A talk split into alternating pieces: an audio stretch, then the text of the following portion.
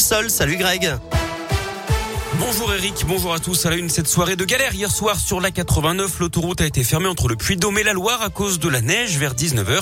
Résultat, des dizaines d'automobilistes qui se sont retrouvés pris au piège. Des équipes de Vinci Autoroute et de la Croix-Rouge ont distribué de l'eau et de la nourriture aux occupants des véhicules bloqués. La 89 avait déjà été coupée dans l'après-midi avant de rouvrir. Les véhicules ont finalement pu repartir au compte-gouttes dans la nuit. La préfecture de la Loire a tout de même annoncé qu'une salle communale avait été ouverte à Noir-et-Table pour accueillir les naufragés. Le Puy-de-Dôme qui est en vigilance orange, neige et verglas au moins jusqu'à 13h ce lundi.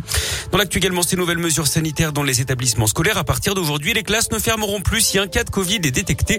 Tous les élèves testés négatifs pourront retourner en classe. Depuis un mois maintenant, le Rhône ainsi que dix autres départements expérimentaient ce dispositif dont le bilan reste globalement positif puisque 175 fermetures de classes auraient été évitées dans le département du Rhône. En parlant du Covid, l'arrivée du variant Omicron en France, c'est une question d'heure, a affirmé Olivier Véran, le ministre de la Santé hier matin. Il est probable qu'il y ait déjà des cas en circulation, encore souligné le ministre.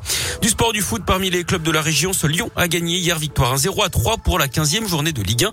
Clermont a été battu 1-0 à Reims avec un but encaissé dans les arrêts de jeu. Défaite également de la Saint-Etienne 3-1 contre le PSG à Geoffroy Guichard. La météo, on l'a dit, le Puy-Dôme est en vigilance orange, neige verglas jusqu'à 13h au moins ce lundi.